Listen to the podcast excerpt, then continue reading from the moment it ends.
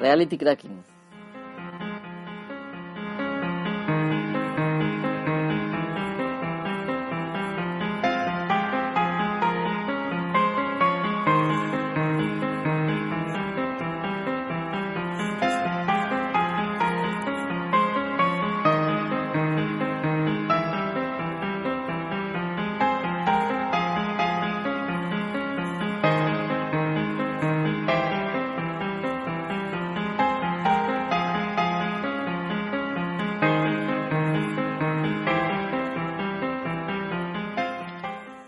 Chicos, Em, aquí estoy nuevamente, em, estamos, eh, soy Julio eh, Mist en Twitter y estamos grabando un nuevo episodio de Reality Cracking.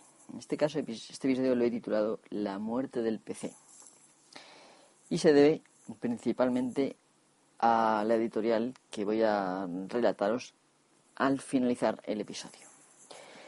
Así que bueno, em, tened un poco de paciencia. Mm, Vamos a hablar de tres noticias principalmente y al final, como digo, ya vendrá el editorial. Em, me tengo que disculpar con los que habréis oído ya a lo mejor el episodio este en, en Spreaker, porque mirad lo que pasó, lo grabé ayer y resulta de que em, de que ayer mm, lo grabé, siempre lo grabo en, en directo en Spreaker para luego bajármelo y, usar ese directo para editarlo y subirlo a, mi servidor, donde sabéis que siempre está, que es mist.es barra rcracking.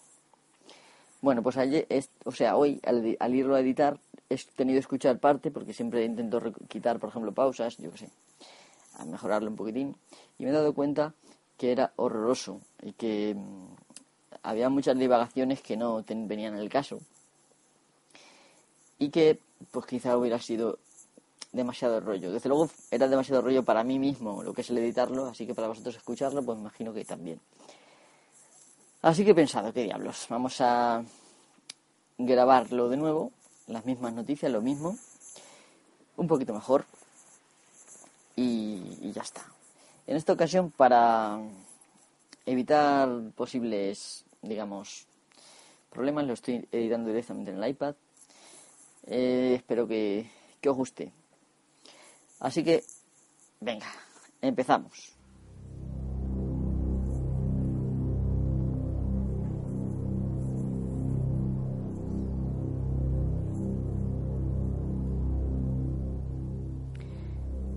La primera noticia que os voy a contar trata de la ya tan tra- ya traída y venida eh, NSA. Una NSA que ahora está ampliando, digamos, el seguimiento del personal, mm, haciendo un seguimiento de las visitas a las páginas porno eh, de todo el mundo y que, dejándolo ahí almacenado.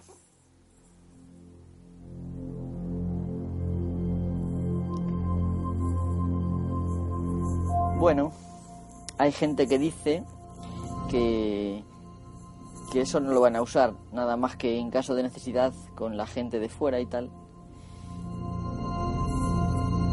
Pero esto no, siempre es así, no siempre es así y no siempre es así, vamos. Voy a bajar la música porque es que está esto poniéndome negro. Así que de momento lo dejaremos así. Vamos a ver. El, ¿Para qué creéis que están eh, grabando estos datos, la NSA?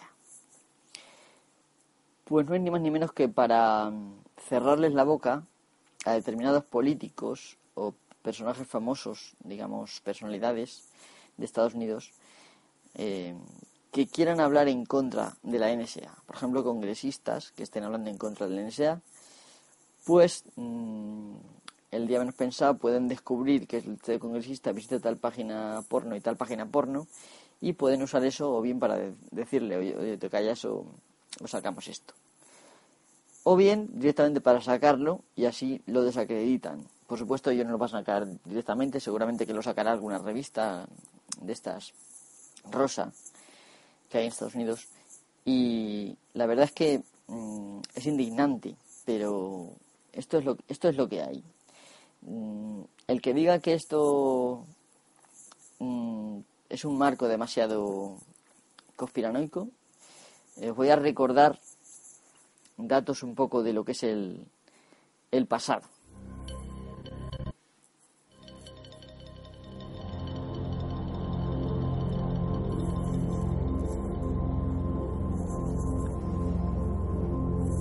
Si recordáis al amigo John Edgar Hoover, este tenía un archivo con todos los detalles escabrosos de las vidas sexuales eh, de gente famosa.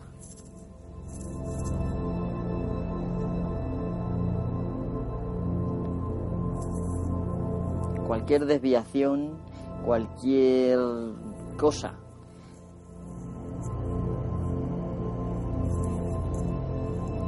Además, por ejemplo, en el caso de.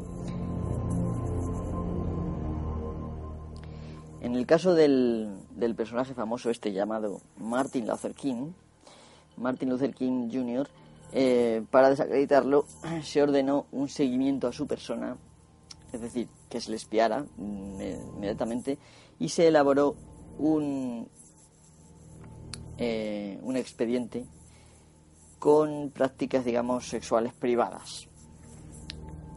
Eh, y de hecho este, estos datos se usaron para tratar de desmantelar sus políticas y de hecho lo consiguieron. Esto es así. ¿eh? Así que si esto lo hicieron en el pasado, ¿por qué no lo van a volver a hacer?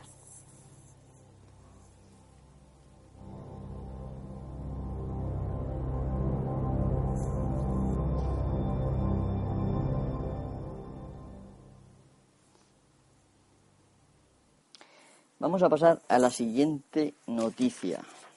Es un poco ridículo esto del, del porno, ¿verdad? ¿A vosotros os molesta o no os molesta?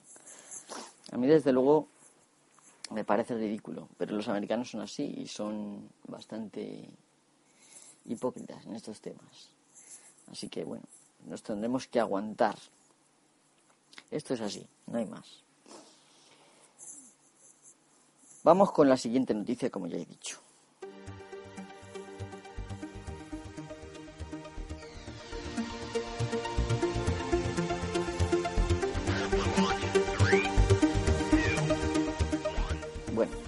La siguiente noticia tiene que ver con las tiendas, las grandes superficies sobre todo.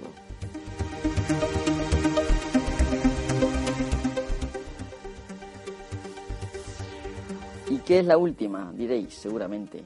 Pues la última es que están, gracias a la wifi de vuestros móviles, eh, captando datos para sus bases de datos de la localización en sus, en sus tiendas, dentro de sus tiendas, de cada eh, persona.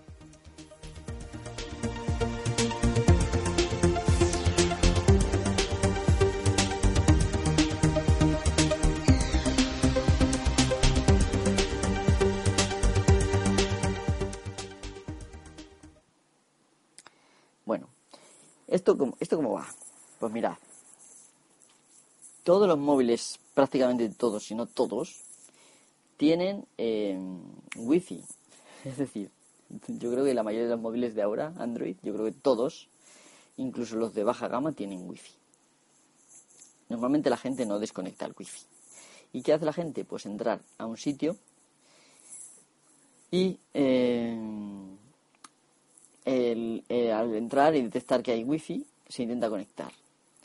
Cada mm, adaptador de red mm, de cada móvil tiene una MAC, una identificación única eh, que eh, el router registra.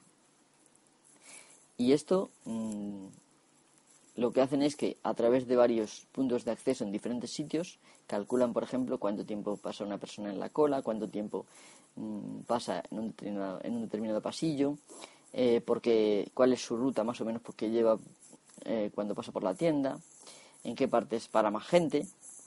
Este tipo de cosas que pueden pareceros ridículas, pero que son de, vamos, de muchísima utilidad para las tiendas. Estoy hablando de grandes superficies, eh, de las cuales no voy a mencionar ninguna, pero todo, me imagino que todos las tenéis en vuestras en vuestras mentes en estos momentos. Eh, sí, diréis que hay la posibilidad de apagar la wifi, pero eso nosotros, digamos que controlamos, eh, bueno, no sé, los oyentes que tengo, me imagino que sois, muchos sois geeks, otros seréis incluso programadores, otros seréis de otro tipo. Las personas que entendéis lo que digo, vosotros podéis desactivar fácilmente la wifi. Mucha gente ni se molesta, a pesar de que incluso sabe que desactivar la wifi, mucha gente ni se molesta en desactivarla. Entonces, eh, obviamente, eh, hay incluso, me parece que un movimiento que se basa en que tú te puedes apuntar a, a una página web para que no se registren tus movimientos.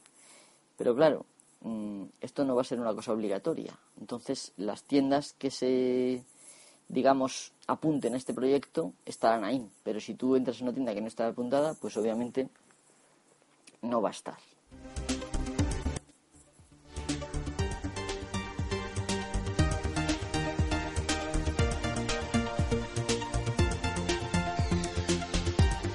Lo peor de todo es que esta información no solamente va a ser usada por la tienda, sino que podría ser utilizada por cualquier otra entidad en cualquier momento para probar si vosotros habéis estado en un determinado lugar en un determinado momento.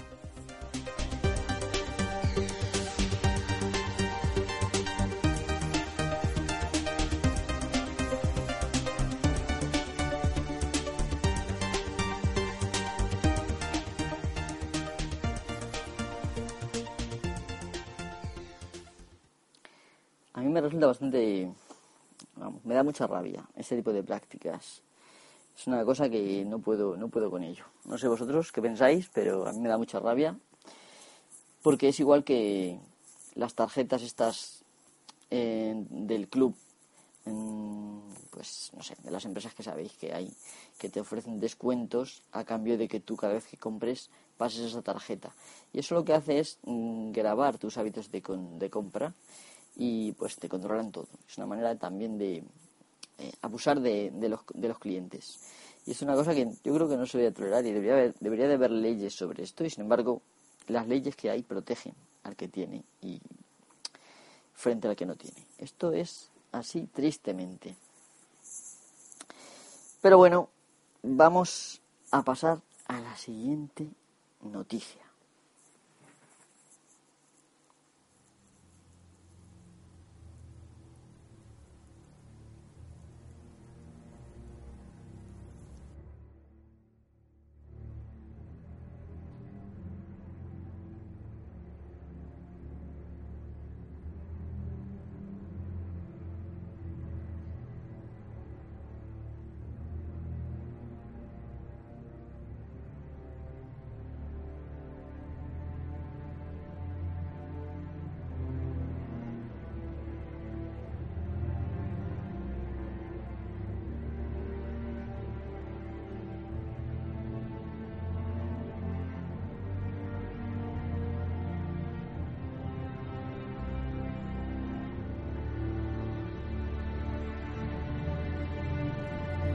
Vamos a empezar.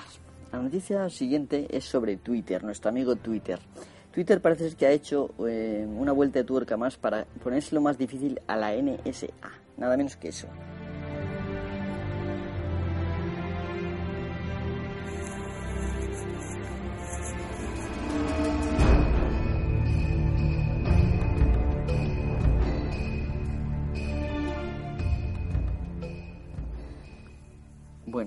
¿Qué ha hecho Twitter por poner, em, por decir algo, ¿no? Por poner el ejemplo este. Pues es muy sencillo. Lo que Twitter ha hecho ha sido mejorar el protocolo SSL, implementando lo que ellos llaman Perfect Forward Secrecy, que es algo así como em, perfecta, perfecto secreto hacia adelante, algo así. ¿Esto cómo va? Os voy a explicar primero en qué consiste el protocolo SSL del que seguramente habéis oído hablar, el famoso HTTPS que veis en vuestros navegadores cuando entráis en una página segura. Por lo menos sabréis eso. A partir de ahí em, podéis, mm, podéis entender, por ejemplo, que eso se utiliza para encriptar la información que va entre vuestro navegador, y el servidor web, donde está la información, por ejemplo Twitter o lo que sea, ¿no? Entonces, ¿cómo funciona el SSL?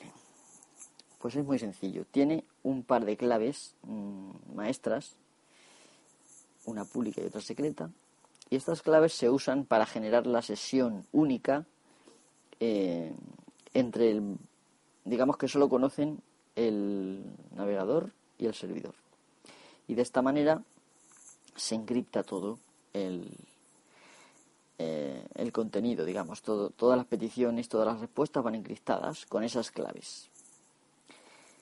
Pues el problema que había es que si, por ejemplo, como la NSA mm, almacena todos los datos que pasan, digamos, por la espina dorsal de, de Internet que está en Estados Unidos, eh, pues obviamente mm, están almacenando hasta los datos encriptados del ah, protocolo SSL.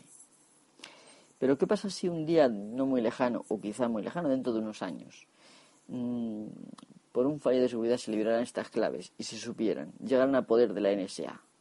Pues en esos momentos, amigos míos, lo que pasaría es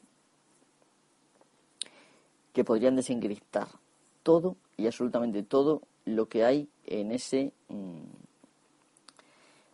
e, en esos datos que tienen almacenados de tiempo atrás.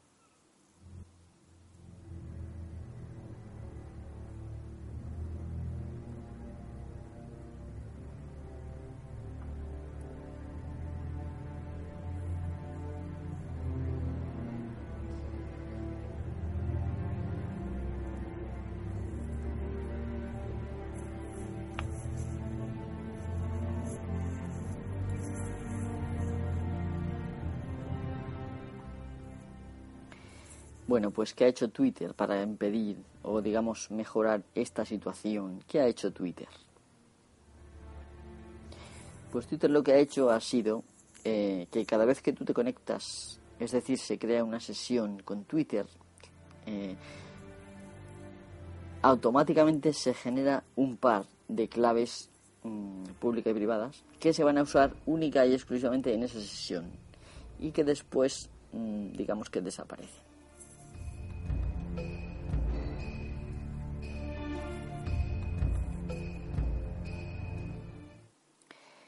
Esto, obviamente, eh, hará que aunque en, dentro de unos años o el mes que viene se llegue a manos del NSA una de estas mm, pares de claves, podrían desencriptar únicamente vuestros datos de Twitter, vuestros tweets de una única sesión. Llamo sesión a cada vez que uno se conecta a Twitter, tuitea un poco y luego se desconecta. Eso es una sesión.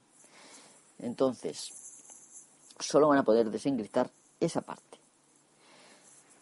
Por desgracia, em, sospecho, y creo que con bastante fundamento, que mm, la, S, la NSA perdón, tiene suficiente capacidad de, mm, digamos, de procesamiento como para desencriptar em, por la fuerza bruta, digamos, em, el protocolo SSL.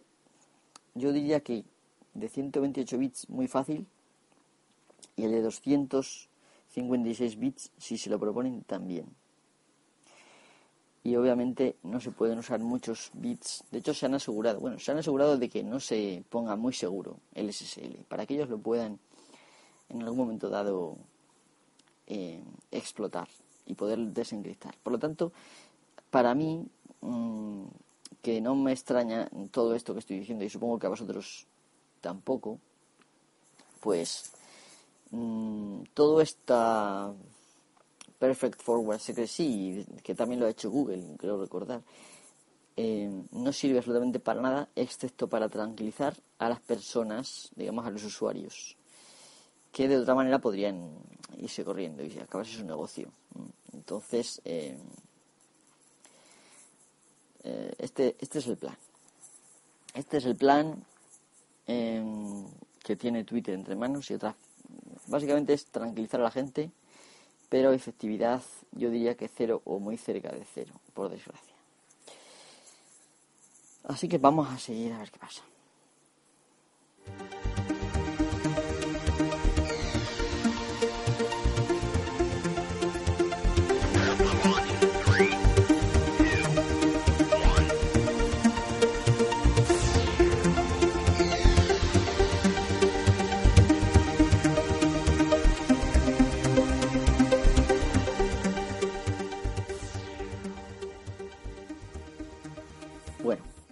Intentar hablar de, la, eh, de lo último que os voy a contar, que es la editorial.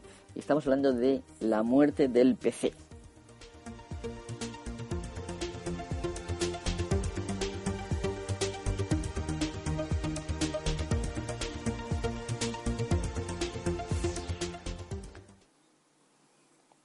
Bueno, ya está bien de música. Vamos a ver. este año ha habido una terrible bajada en las ventas de PCs. Eh, por contrapartida se han vendido muchísimas más, muchísimos más tablets. Así que, em, bueno, pues ahí no ha faltado quien lo ha analizado. Yo desde luego ya lo venía previendo esto, pero ha habido otras personas que lo han analizado y que a mí me ha resultado muy interesante porque piensan exactamente lo mismo que yo. Que no interesa que la gente siga teniendo máquinas digamos, computadores de propósito general y prefieren que tengamos eh, electrodomésticos cerrados y únicamente enfocados a consumir contenidos o a consumir cualquier cosa, pero nada de pensar mucho, ni de programar, ni de hackear, por supuesto. Y esto lo, están haciendo y de hecho ya mm, está empezando a verse. Eh, por la gente ya prefiere muchas veces, incluso yo mismo he llegado a decir que a ciertas personas recomendaría un tablet en lugar de un PC. Ahora me tengo que retractar. Si no queremos que el PC muera, hay que comprar PCs. A ver, podéis pensar que esto lo está causando la gente, que realmente la gente pues prefiere los tablets y se compra tablets. Pero esto no es así realmente. No es así. ¿No sorprende el movimiento tan inmenso que hay estos últimos años hacia las aplicaciones mm, en la nube los servicios en la nube, en realidad esto no es más que SaaS, es decir, Software as a Service, service ¿no? Entonces, em, o sea, software como, como servicio. ¿Esto qué es en claro? Software como servicio. En realidad es software privativo, puesto que tú no tienes ningún control, y además tus datos los entregas para que hagan con ellos lo que quieran. Nunca vas a saber si los usan, pero probablemente que sí, que estén sacando algún beneficio comercial de esos datos. Eso está clarísimo. Em, entonces, el tema de que están eh, surgiendo tantas aplicaciones en la nube y tal, es porque cada vez más eh, los fabricantes, la industria, quiere que nos dirijamos a electrodomésticos cerrados donde a partir de entonces mm, estaremos mm, recluidos, digamos, en la nube. Cada vez va a haber menos aplicaciones que se pueden instalar en vuestros, ya no PCs, sino electrodomésticos. Y todo va a estar en la nube, prácticamente todo. ¿Por qué es esto? Pues porque así mm, difícilmente puedes aprender nada, convertirte en hacker y fastidiarles, por ejemplo, sus DRM o cualquier otra historia. Todo es por interés eh, económico por ánimo de lucro. Esto es así. Mm, los PCs, mm, ya digo que cada vez van a venderse menos. Em, hemos pasado de los años 80, donde nadie tenía PCs, ahora donde todo el mundo hay PCs, y ahora vamos a ver cada vez menos PCs, hasta que quizá dentro de, mm, yo no llegaría a otros 20 años, sino solo a 10, o quizá incluso menos, ya no haya PCs. Y habrá únicamente tablets, smartphones, etcétera. Y esto es una cosa muy preocupante.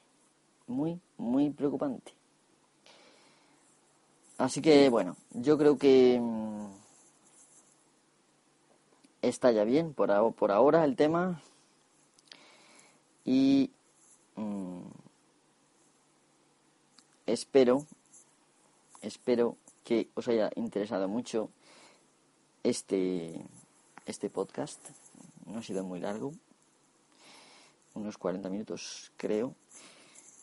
Eh, no, lo tengo claro.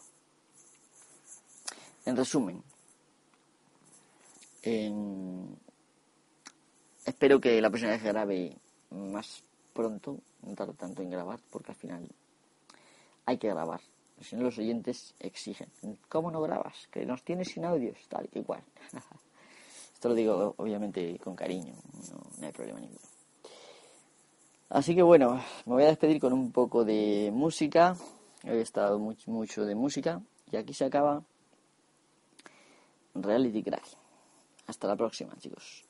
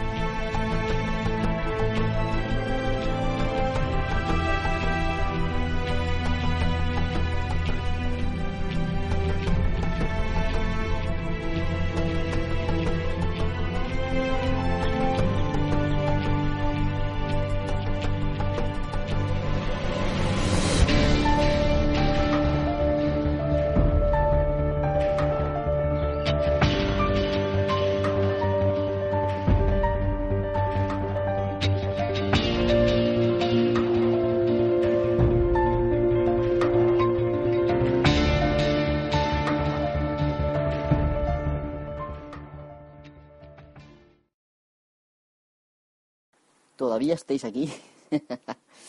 bueno, lo siento si os he despertado de vuestra ensoñación. Me despido, recordaros que me podéis encontrar en Twitter como arroba mist, m h y s t y que también podéis escribirme al correo del podcast que es rcracking.gmail.com También hay por ahí un, un hashtag que es rcracking y que si me, mm, decís algo por ahí, pues lo leeré aquí. Así que nada, amigos, muchas gracias por estar aquí conmigo, eh, soportándome todavía después de mis múltiples mm, tonterías. Y nada, hasta la próxima.